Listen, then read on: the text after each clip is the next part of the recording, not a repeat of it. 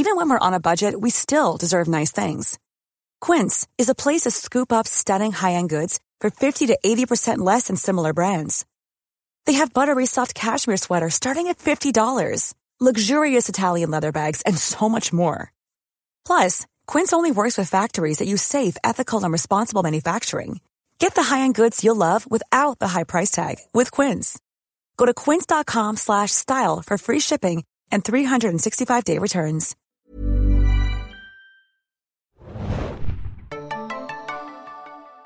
Herzlich willkommen zum Serienjunkies Podcast. Ich bin die Hanna und mit mir heute im Studio ist Der Henning mal wieder. Hallo. Hi, hi. Und wir besprechen die deutsche Serie Weinberg heute in Episode 3. Genau.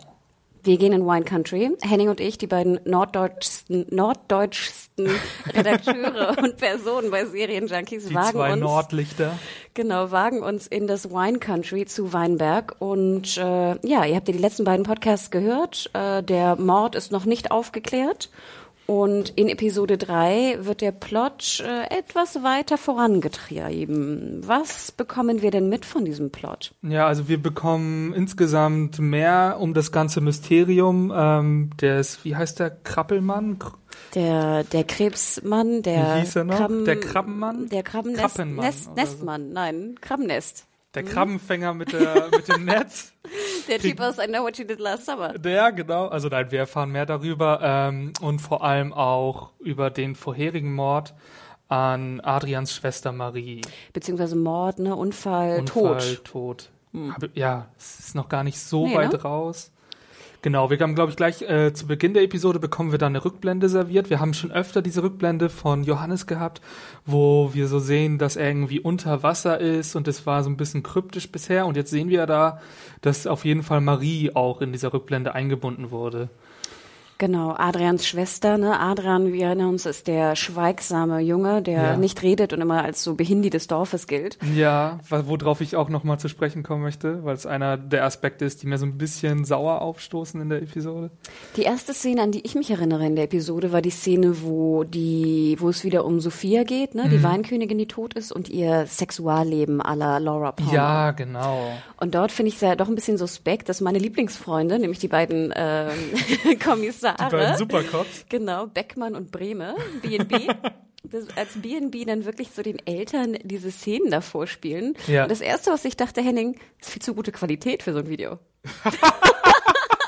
Okay, wenn ich, ich merke, wir haben hier äh, Fachexpertin Hanna sitzen, das ist schon mal gut. Nein, aber ich finde, die sehen doch sonst immer so schmuddelig aus, weißt du? Und dann hast du immer so, es ist so eine schlechte Cam und schlechte Ja. Quali.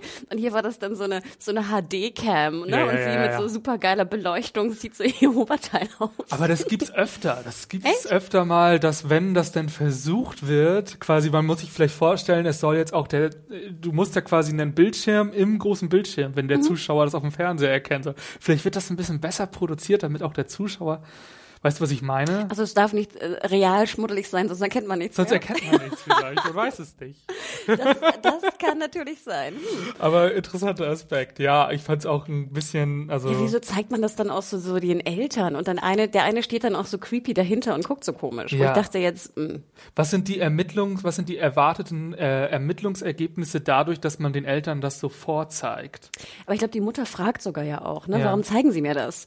Ähm, und ich Gute weiß gar Frage. Nicht, und ich glaube, was antwortet er? Ich weiß gar nicht. Ich glaube, er erwähnt nochmal, dass irgendwie jetzt die, die IP-Adressen gecheckt werden, Ah, ne, die ja. da irgendwie drauf sind. Also, dass die, die Untersuchung dort noch nicht abgeschlossen ist, jetzt gerade auf technischer Natur. Ja. Aber im Endeffekt habe ich auch das Gefühl, why? I don't get it. Ja, es wird die Frage, ob das die Aufgabe eines Ermittlers ist, seinen ganzen Inf Informationshaushalt, der ja irgendwie auch im Rahmen dieses, äh, ähm, dieses ganzen Falls für die Eltern übelst belastend sein könnte, ob das seine Aufgabe ist, denen das jetzt fortzuführen und ob er damit jetzt mehr wirklich irgendwie ähm, schafft. Herausfindet, ne? Ja, oder auch, ob der Schaden nicht größer ist als das Ergebnis, was er sich verspricht. Ja, vor allem würde man wirklich den Eltern dann so die Bubi-Szene zeigen oder nicht einfach irgendwie Screenshots. Mhm. Ja, Im genau, Sinne ein von, ne, hier, hier, ihre Tochter hatte mal, das, ja. genau, wissen Sie was davon? oder zwei Sekunden und den Rest können sie sich Genau. denken. Also, Also ich fand das sehr creepy. Und wie gesagt, also. Beckmann und Bremen, ich glaube, das war auch mit einer der wenigen Szenen von den beiden. Ja, die ich finde, die kommen sowieso ein bisschen zu kurz. Ich meine, da ist irgendwie ein Mord passiert und die beiden Ermittler sind irgendwie nur so eine Randnotiz, Mhm. die da in ihren dicken, weißt du, in ihren dicken ähm,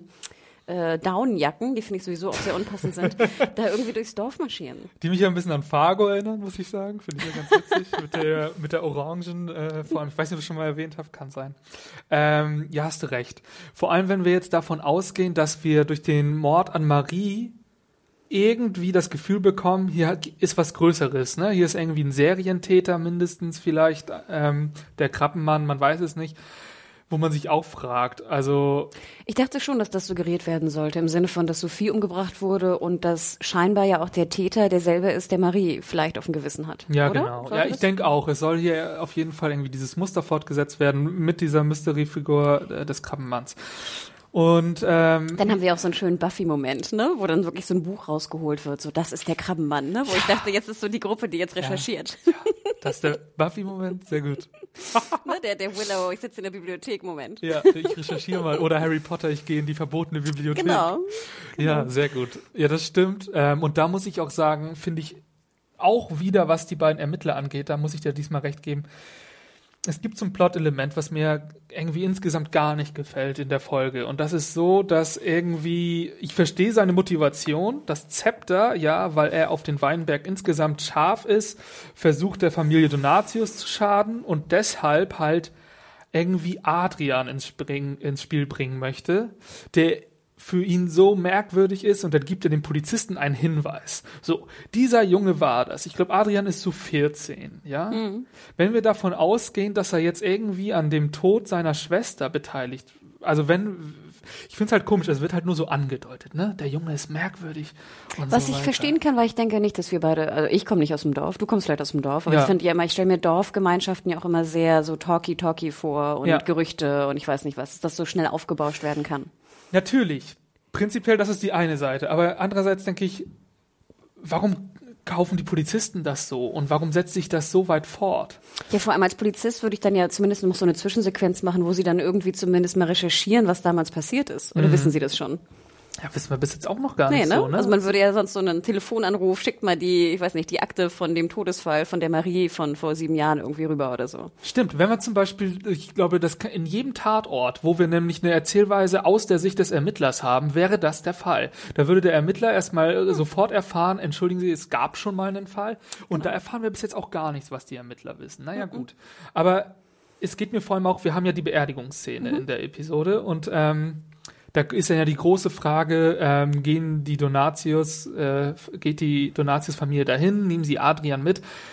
Und, ähm, und wie es dann kommt, ähm, ja, Vater Fink äh, rastet aus, dass der da ist. Er kauft es halt. Er geht so hundertprozentig darauf ein, dass der 14-jährige Junge, von dem wir übrigens erfahren, dass der seit dem Tod seiner Schwester nicht mehr redet.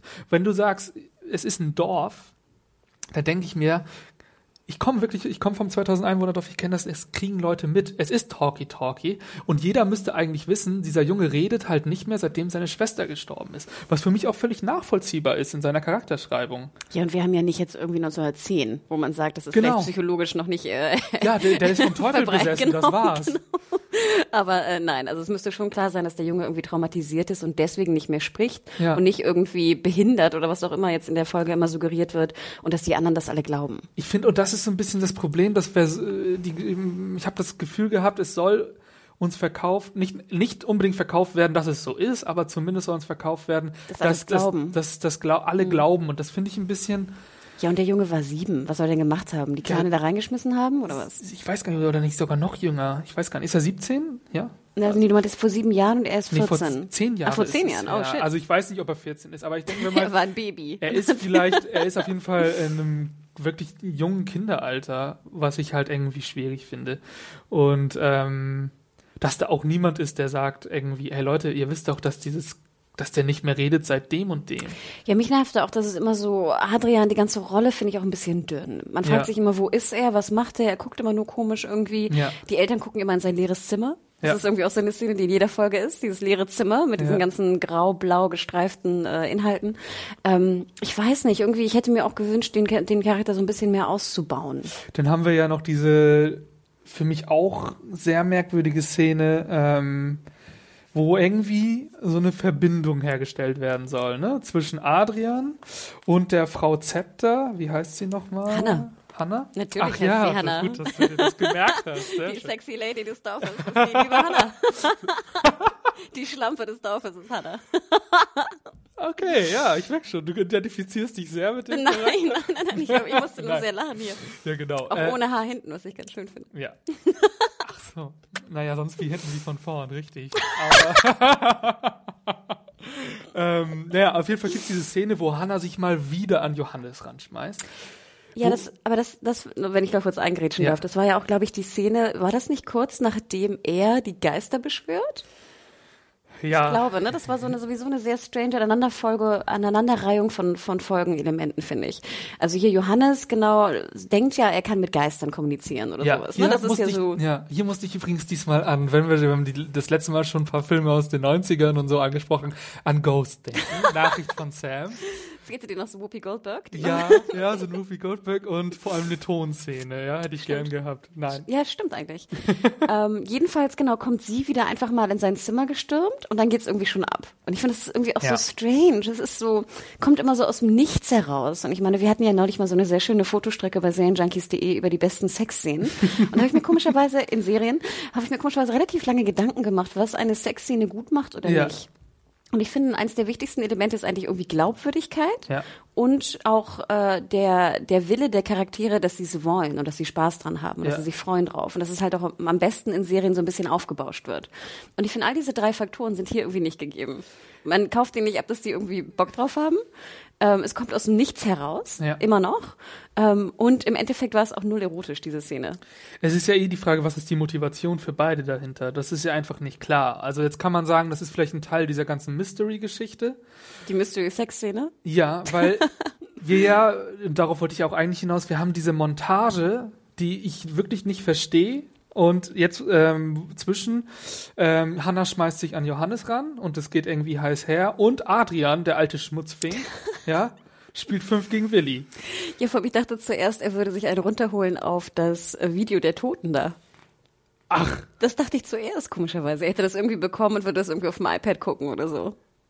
Aber das ist, da ist nichts. Da ist oder? nichts, Nee, ne? nee, Aber ich nee. fragte mich sozusagen, er sitzt einfach auf seinem Bett. Genau, aber es, es, es mündet dann ja darin, dass er halt irgendwie erwischt wird von seinem Vater und auch dann, genau in dem Moment, ist der Akt zwischen Johannes Stimmt. und Hannah abgebrochen. Aber glaubst du dann, dass Adrian und äh, unser Johannes, unser Held, dass die irgendwie, ich weiß nicht, geistig miteinander verbunden sind und wenn der eine sexuelle ähm, so. Energien spürt, dass dann auch Adrian das spürt? Ach so, weil ich in der, ich hatte jetzt eher das Gefühl, dass die Verbindung zwischen Adrian und Hannah da vielleicht, Ach, echt? Äh, aber ich wüsste es auch nicht genau. Aber das wäre ja vielleicht mit Adrian und Johannes gar nicht so schlecht. Das könnte ja, Ja. auch ein jüngeres Ich von Johannes sein oder so. Das, die Theorie hatte ich ja auch schon mal. Äh, Ja, genau. Das, das äh, ist ja eigentlich auch ab vorn, vornherein, wenn man überlegt, dass die beiden gemeinsam im Weinberg Genau. aufwachsen, äh, er, hat, aufwachen. er hat ihn gesehen, genau. Ja. Ähm, könnte, könnte sein. das ne? könnte sein, aber es ist halt bis Sehr jetzt alles noch sehr uneindeutig. Ja. Ja, und ich finde, so ganz hat es auch irgendwie nicht funktioniert. Keine Nee. Ahnung. Irgendwie, man war eher verwirrt, als dass man dachte so, oh, creepy oder Ja. oh, interessant oder so. Und ich finde, sobald ich verwirrt bin, dann denke ich immer so, mm, Ja, wir sind jetzt ja auch bei der Hälfte schon der ersten Staffel, Mhm. muss man ja auch ganz ehrlich sagen. Wir haben nur sechs Folgen. Das ist ja ähm, das bekannte britische Format zum Mhm. Beispiel. Und ähm, da habe ich das Gefühl, wir sind nach drei Folgen immer noch sehr im Aufbau der ganzen Mysterien und hm, Ich habe aber jetzt auch mal darauf geachtet, du hattest ja, glaube ich, in der letzten Episode kritisiert, dass hier Dr. Wieland, unsere Ja. liebe Frau Landgrebe mit ihren schönen blauen Augen, auch eine, irgendwie eine bisschen strange Psychologin ist. Ja. Vor allem in dem, was sie sagt und wie sie ihn analysiert. Genau. Und da würde ich dir jetzt absolut recht geben, denn sie tut ja so, als ob sie ihm total glaubt, dass er jetzt der große Geisterbeschwörer und Geisterkommunikator ist. ja, das ist Welcher Psychologe würde das denn tun? Ich muss da leider äh, gestehen, ich bin also äh, ein bisschen äh, da drin. Also meine Freundin ist Psychotherapeutin für Kinder Ah. und Jugendliche. Deshalb kenne ich, kriege ich immer so ein bisschen was mit. Und ich denke, ähm, das, was sie da betreibt, wirkt auf mich in keinster Weise irgendwie therapeutisch, sondern es wirkt eher, ich bestärke deine Symptome. Hm, genau. Und das finde ich ja total merkwürdig. Ja, oder will sie sozusagen Sie ihn nicht gleich so gegen die Wand fahren lassen, im Sinne von du bist crazy, wenn du an Geister glaubst. Ja, das ist, ja genau, aber oder überhaupt mal nachzuforschen, äh, was verbirgt sich dahinter, weil das ist für mich eigentlich einer der grundlegenden Fragen. Wenn ich höre, ähm, da hat jetzt jemand sein Gedächtnis verloren, dann würde ich, ich weiß nicht, würde ich doch, glaube ich, schon als Laie sagen, ja gut, dann muss irgendwas bei dem vorgefallen Hm. sein, dass seine Psyche ihn daran hindert, sich zu erinnern. Absolut. Und man würde wie in so typischen amerikanischen Filmen oder Serien dann irgendwie Hypnose betreiben oder ihn wieder zum Wasser führen. Weißt du, man würde ihn begleiten zum Wasser, wo er dann steht und irgendwie, ich weiß nicht, äh, ja, wahrscheinlich für hypnotisieren, oder? Ich weiß es nicht. Ja, also es gibt diese, das weiß ich wirklich äh, dadurch, äh, es gibt ja einfach, und das ist ja auch, kommt ja auch von Freud, äh, diese ganze Geschichte, dass du halt jemanden in eine Entspannungsposition bringst, und das ist Hypnose, Mhm. ähm, damit er, damit du an sein Unterbewusstes herankommst. Ja, genau, und das wäre für mich irgendwie dann auch das, aber ich denke mir, da müssen wir vielleicht auch jetzt fair sein, es soll eine Mystery-Serie, ist es halt, und das ist, glaube ich, jetzt auch der Spannung geschuldet, dass das natürlich nicht passiert. Quality sleep is essential. That's why the Sleep Number Smart Bed is designed for your ever evolving sleep needs. Need a bed that's firmer or softer on either side? Helps you sleep at a comfortable temperature? Sleep Number Smart Beds let you individualize your comfort so you sleep better together. JD Power ranks Sleep Number number 1 in customer satisfaction with mattresses purchased in-store. And now save 40% on the Sleep Number limited edition Smart Bed for a limited time. For JD Power 2023 award information, visit jdpower.com/awards. Only at Sleep Number stores or sleepnumber.com.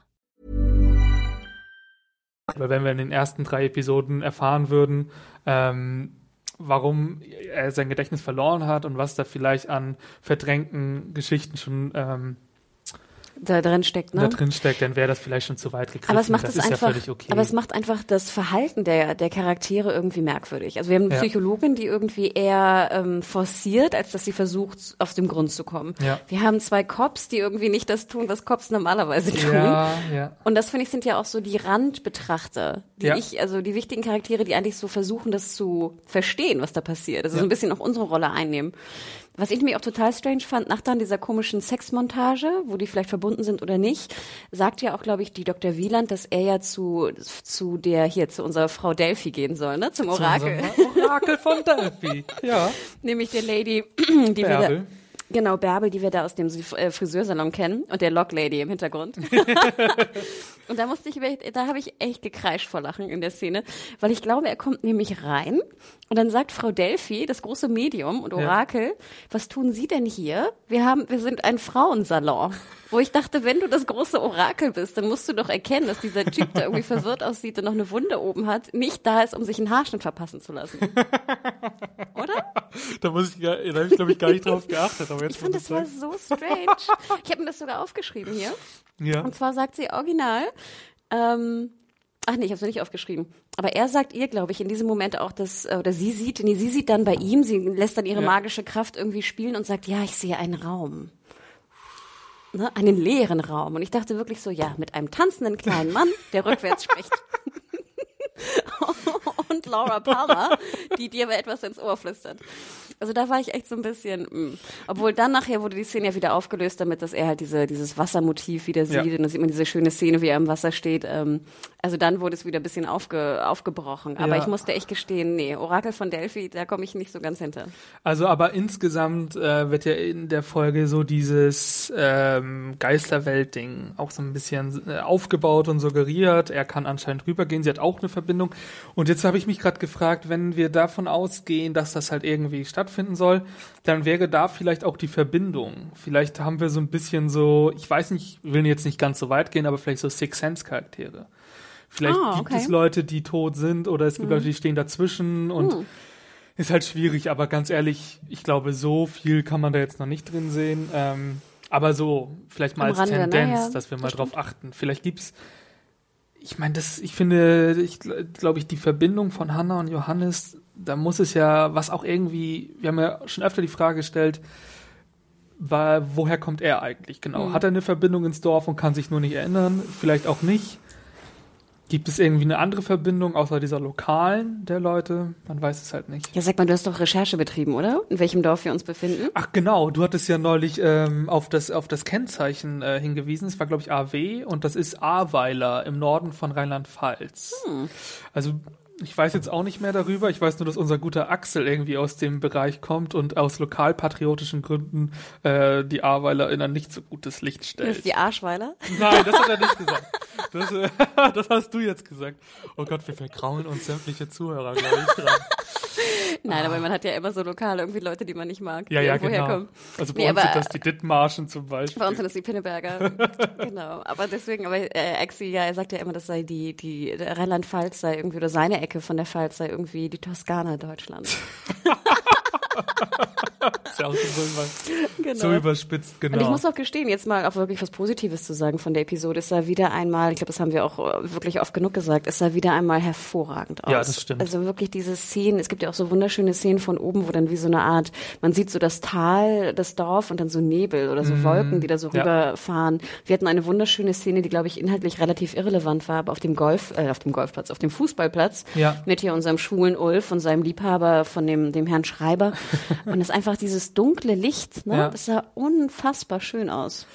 Und da muss ich auch echt sagen, also natürlich, wir sind jetzt hier ganz schön am Suchen und so, aber wir haben es halt mit einer deutschen Mystery-Serie zu tun. Das ja, glaube ich, habe ich, glaube ich, noch nie ausgesprochen, das Wort. Nee. Ich habe auch, ich, ähm, ja, ich habe jetzt auch neu, ich habe glaube ich äh, heute oder so, habe ich auch das Play by Day vorbereitet und dann ist mir so aufgefallen, ja, ich habe deutsche Mystery-Serie und da fällt mir dann mal auf, sowas gibt's eigentlich nicht bisher. Und ähm, dafür, dass wir jetzt wirklich hier sehr kritisch vorgehen, ähm, wir gehen hier kritisch vor auf dem Niveau von wirklich, äh, weiß ich nicht, 20, 30 Jahren amerikanischen Mystery-Serien, die natürlich viel weiter sind. Und ähm, Ich glaube, auch ein, eines der beliebtesten Genres fast, ne? ja, und wir insgesamt wirklich sagen müssen, dass das äh, sehr, sehr gut betrieben wird für das, was es sein soll. Und ich habe jetzt, was zum Beispiel eine Frage dann wäre, die sich mir stellt, ist halt, ob wir als deutsche Zuschauer vielleicht einer einfach kritischer sind bei einem deutschen ähm, ja, Format, in ne? einem deutschen Format, in einem deutschen Dorf, in einer deutschen Situation sozusagen. Weil wir das so gar nicht kennen und noch nie gesehen haben, ne? Bei mir fällt immer wieder auf, ich gucke ja relativ wenig deutsche Serien im Vergleich zu dir. Ich finde es aber immer schön, deutsche Serien zu sehen, weil ich finde, es ist ja so viel dichter an meinem persönlichen Leben. Ne? Genau, Also die, ja. die S-Bahn ist die S-Bahn, ne? Und die, die Straße ist die Straße. In dem Sinne bin ich ja viel involvierter eigentlich in der Storyline. Aber wie du schon sagst, es ist auch alles viel unglaubwürdiger, weil das halt Ja. so bei mir vor der Haustür passiert. Das finde ich insgesamt total interessant, weil wir sind halt viel näher an der Alltagswelt dessen, was da dargestellt wird. Und ich frage mich dann auch manchmal, wie ist das eigentlich für amerikanische ähm, Zuschauer, wenn, also was wir hier als authentisch wahrnehmen, ist, viel, ist das wirklich so? Oder sind die amerikanischen Zuschauer vielleicht einfach ähm, Ich glaube, die sind schon trainierter. Die ja, genau, halt, ne? trainierter, mehr fiktionale Elemente wahrzunehmen. Und wir suchen vielleicht viel mehr nach Authentizitätsmerkmalen. Absolut, also würde ich dir sogar recht geben, denn deutsche Mystery-Serie noch nie gehört. Ja. Noch nie gehört, noch nie gesehen. Und wie gesagt, ich finde auch, dass es immer noch sehr, sehr gut aussieht. Ich bin sehr gespannt auf die Auflösung der Ja. Story. Was mir aber auch nicht gefallen in dieser einen Episode, das muss ich noch einmal rummäkeln, war diese Side-Story von unserem liebsten Pfarrer Anhung. Ja. Was soll das? Ich weiß dann auch immer nicht, was wollt ihr mir damit sagen? Soll das jetzt der Comic Relief sein? Soll ich lachen? Ich finde es auch Oder soll schwierig. ich traurig sein? I don't get it. Ja, ich fand es vor allem auch in der Beerdigungsszenerie Mhm. irgendwie ganz, ganz schwierig, weil wenn ich jetzt irgendwie, ich hätte jetzt, glaube ich, in dem Moment wirklich eher, eher Ernsthaftigkeit gebraucht So ein bisschen, ne? Ja. und dann fand ich das ja für mich auch zu uneindeutig. Also er ist halt der Pfarrer, der die Beerdigung leitet. Okay, er hat Probleme mit der Sprache, kann ich auch noch verstehen. Er bereitet das alles vor, aber Trotzdem denke ich mir dann, es ist irgendwie schwierig. Also, dass er das dann irgendwie schon so, so, so halbwegs abliest und so und hm. also wir haben ja nachrecherchiert, das ist die, ähm, er ist Koreaner, glaube ich, oder wie war's? Oh, weiß ich das jetzt noch? ich glaube ja. Nee, Vietnamese, ne? Genau, das hatte ich, glaube ich, rausgefunden. Was war das? In Korea gibt es, glaube ich, mehr, ach, wie war das, Katholiken? Aber ich glaube, in Vietnam gibt es prozentual mehr Evangelien. Irgendwie so. Oder auch, was, nee, war jetzt der Pfarrer evangelisch oder katholisch? Katholisch.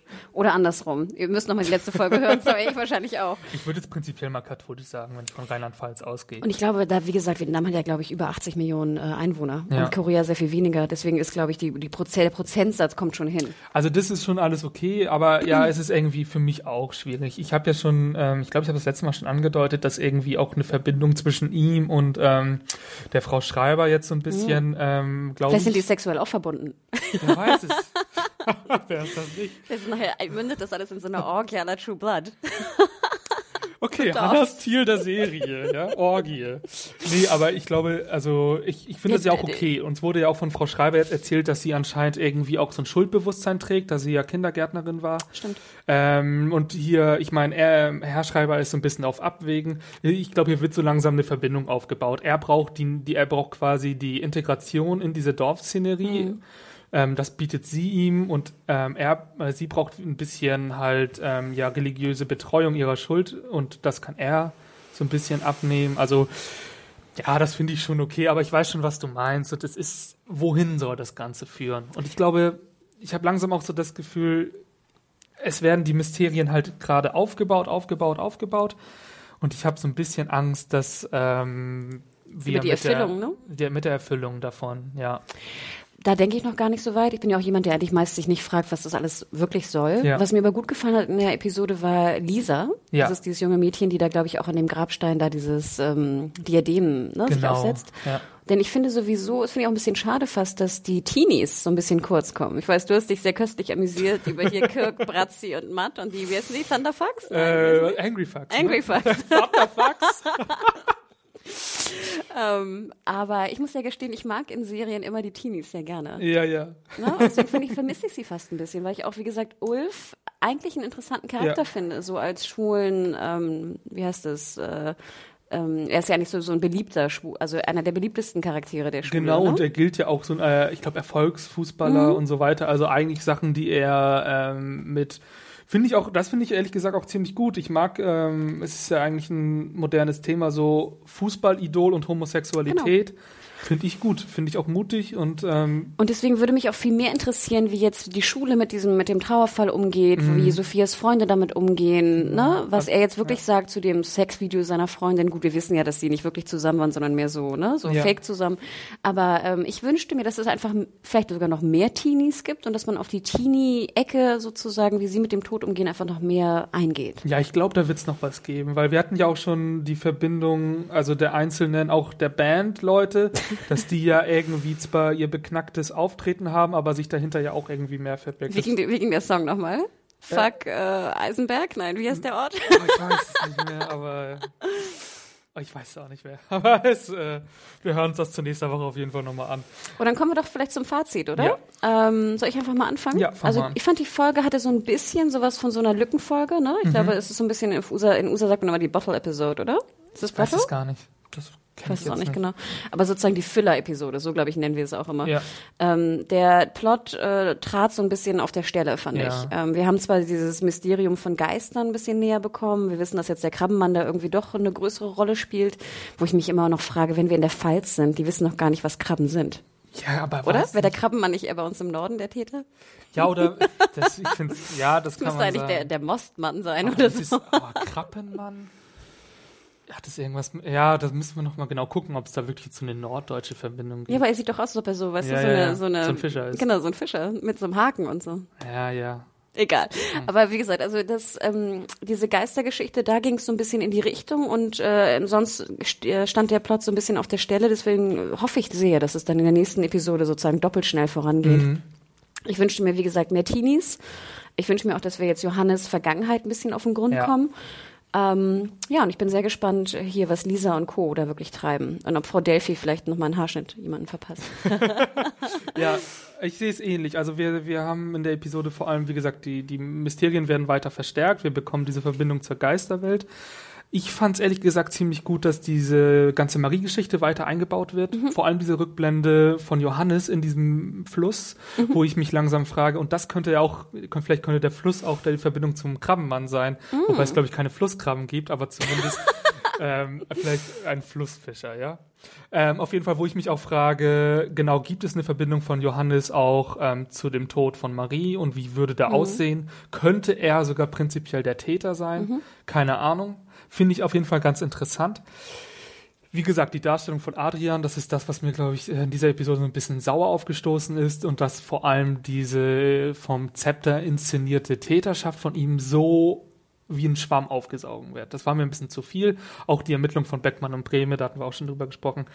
Ähm, insgesamt finde ich es aber immer noch spannend. Ich, wir sind jetzt bei der Hälfte. Ich bin echt gespannt, wie es Mm. weitergeführt wird. Ich bin vor allem auch gespannt, wie sehr sie langsam auf, auf ein Staffelfinale hin aufzuarbeiten oder, weißt du, ob die zweite Staffel in, weiter noch mehr bringen soll oder es wird sicherlich einen spannenden Cliffhanger geben, da gehe ich von aus. Ähm, ich Obwohl, hab, soll die Geschichte nicht abgeschlossen sein nach sechs ich weiß Folgen? es gar nicht. Weißt du das? Ich auch nicht. Ich schätze mal, es wird so ein bisschen nach Erfolg äh, abhängig sein. Ich Ne? Wenn denke es auch, super ich glaube, erfolgreich ich glaube, sie werden das nicht kom also Mhm, ich denke, genau. sie werden sich schon eine Tür offen Genau, halten. Das genau, genau. blöd. Aber Ähm, man kann ja auch deine Review bei serienjunkies.de nachlesen. Genau. Äh, wie viele Sterne hast du gegeben? Ich habe drei Hennus gegeben. Oh, Und wie drei viel Hennus. Hannas würdest du geben? Ähm, ich glaube, drei ist eine gute Zahl. Ja. mit Pro und Con, drei finde ich gut. Ja. Und gibt sozusagen Spielraum nach oben und ich hoffe nicht nach unten. Nee. Ja, super, Henning. Dann Ne? vielen lieben Dank. ja, klar. Ihr könnt uns auch schreiben an podcast.serienjunkies.de, was ihr so denkt. Gibt's Krabben? Gibt's Flusskrabben? Ja, oder auch zu unserer ähm, Diskussion, was so ja, Fernseherfahrung ausgibt. Mhm. Was, ist, äh, was ist authentisch, was ist nicht Sehr authentisch. interessant, ja. Auch wenn wir vielleicht sogar Zuhörer haben, die irgendwie aus Amerika kommen. Mhm. Wie nehmen die amerikanische Formate wahr? Das würde mich total interessieren, wenn ihr da irgendwie Feedback habt. gerne. Stimmt. Und die Frage, müssen wir Deutschen Mystery erst lernen zu schauen? Ja, vielleicht, genau. Also nicht nur zu produzieren, sondern auch zu schauen. Das ist Genau. eine gute, gute Frage. Gute Frage. Cool. Schreibt uns an podcast.serienjunkies.de. Ihr findet auf serienjunkies.de die schöne Review von Henning und natürlich alles andere zu Weinberg. Genau. Und dann freuen wir uns sehr auf die nächste Folge. Ja. Nächste Woche. Dann bis nächste Woche. Ciao. Tschüss.